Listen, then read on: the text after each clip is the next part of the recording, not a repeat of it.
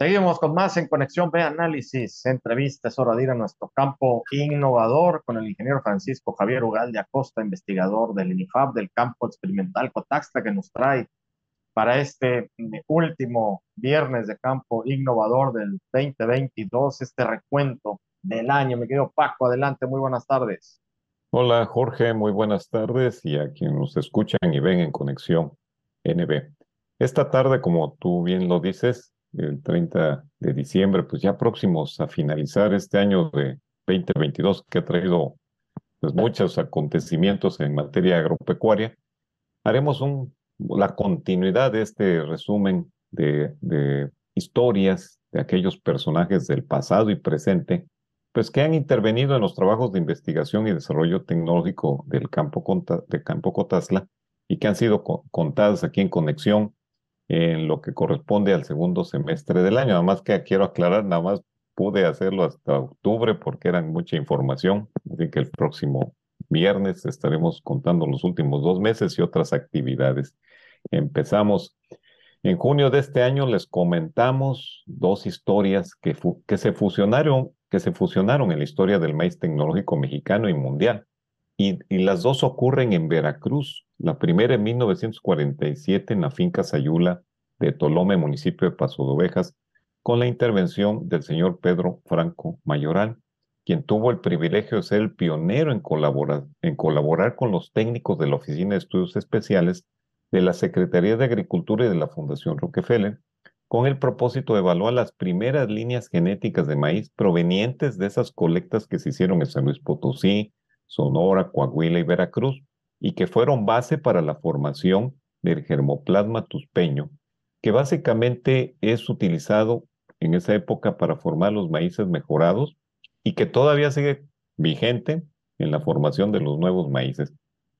Otra historia ocurrió en San Rafael, Veracruz, en 1952, a partir de unas mazorcas de la raza de maíz tuspeño entregadas por el productor Pablo Capitán Masver a los técnicos de la Comisión Nacional del Maíz de esa aportación se crea la primera variedad de polinización libre llamada Rocamex B520C y la letra C es en reconocimiento al productor donador Pablo Capitán. Ambos personajes nunca se imaginaron que su intervención en la génesis del mejoramiento del maíz tropical mundial provocara que se sembraran millones de hectáreas. Esta contribución sigue vigente y fue el inicio de esta revolución verde en maíz iniciada en Veracruz. Otra historia también del maíz, narramos, esta empieza hace 30 años al formarse la variedad BS536, es decir, se celebró la conmemoración de 30 años de vigencia de esta variedad, la cual fue diseñada para sembrarse en condiciones muy buenas, pero también en ambientes donde la lluvia es errática. Esta variedad es la que tiene el mayor respaldo científico por las pruebas de evaluación que se han hecho por años y lo que le da certeza a los agricultores de maíz. Se estima que puede haber, bueno, que se ha sembrado en más de 30 millones de hectáreas, porque, bueno, por ser una variedad puede ser utilizada por varios años, y también se estima que ha generado más o menos como unos 7 mil millones de pesos en derrama, y eso en, pues, en números que tenemos bajo registro.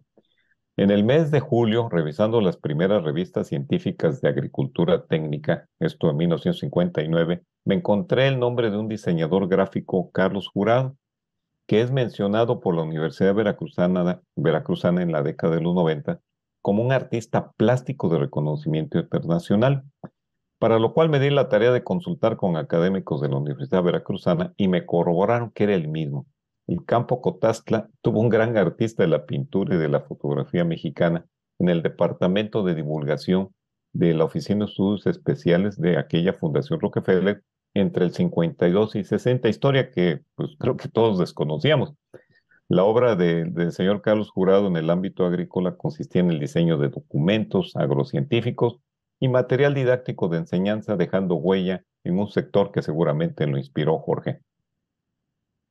Claro que sí, Paco, estas historias que nos viniste contando eh, en el año, por ejemplo, esta, eh, cómo, se mezcla, ¿no? O se interconecta el arte, el arte plástico, el diseño gráfico con la agricultura, ¿no? Con todas eh, las actividades agropecuarias. Digo, para mí eso fue, yo no, no tenía ni idea. por ejemplo, de eso que, nos comentaste. Y por otra parte, Paco,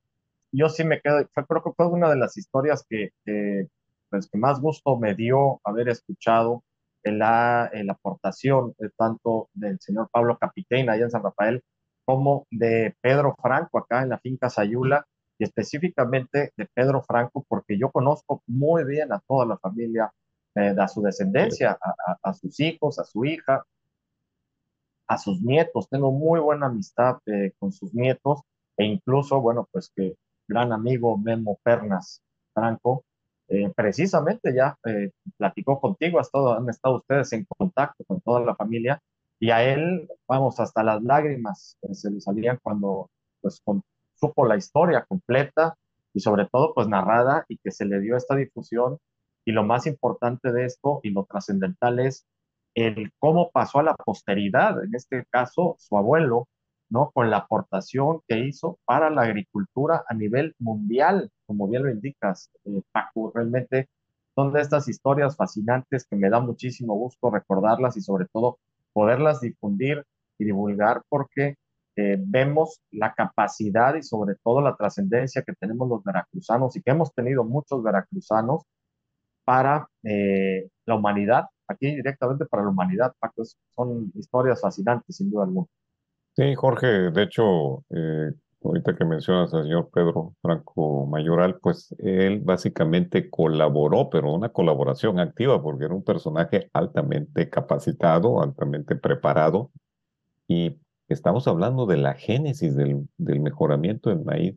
mexicano e, y también de las zonas tropicales a nivel mundial. Y, y, pues imagínate, del 47 hasta el 22 se vuelve a mencionar esa gran trayectoria que hasta el día de hoy sigue vigente. Y bueno, continuando con estas historias, Jorge, en el mes de, agosto, pues también informamos algunas malas noticias como el fallecimiento del ingeniero Fidel de los Santos de la Rosa,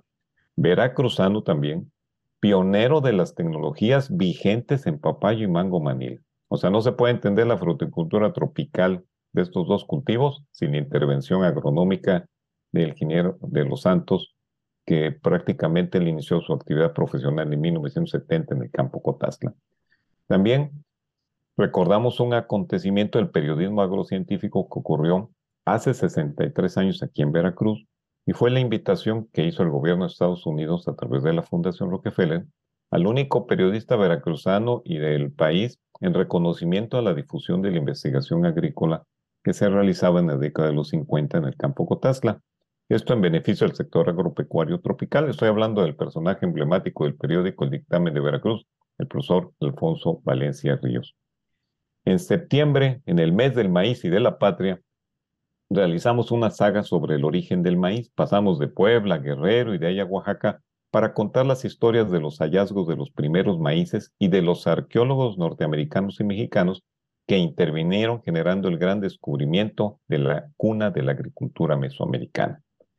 En el mes de octubre narró un hecho histórico deportivo con una aportación agrocientífica mexicana. Inclusive lo puse así como el, evento agroolímpico y que coincidió durante la apertura de los Juegos Olímpicos del 68 en México y que coincidió con el, la formación del primer híbrido de maíz enano por el campo experimental Cotazla, que fue una gran aportación científica precisamente también a nivel mundial. Y una historia que compartimos y que todos desconocíamos, incluso su, su servidor, fue que en 1962 en el campo Cotazla se construye el primer prototipo de corral y la tecnología para la finalización del ganado bovino. Ya se cumplieron 60 años de esta gran aportación a la ganadería tropical que ocurre ahí en el campo y que seguramente contribuyó a la formación de las primeras explotaciones que con el paso del tiempo se han convertido en empresas familiares y grandes consorcios comerciales.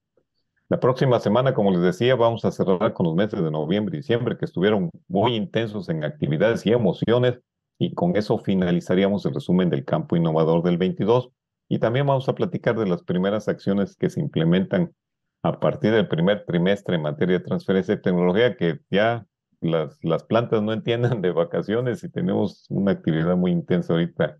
finales del 2022 e inicios del próximo año, Jorge.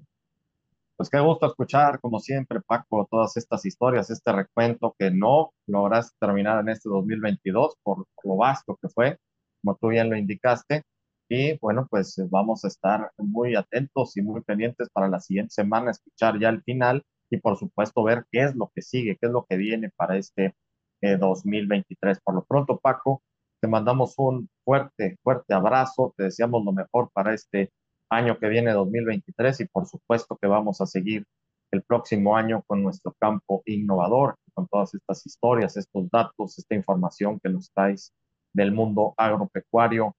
en el estado, en el país y en el mundo. Paco, como siempre, muchísimas gracias y que tengas un excelente año. Gracias y también quiero desearles a todos, a todos, que el próximo año tengamos mucha salud y que podamos emprender nuestros proyectos. Un excelente campo innovador para el 2023. Buenas agrotardes. Así es. Muchísimas gracias al ingeniero Francisco Javier Ugal de Acosta, investigador del INIFAP del campo experimental Cotaxta en nuestro campo innovador. Nos vamos al corte, regresamos.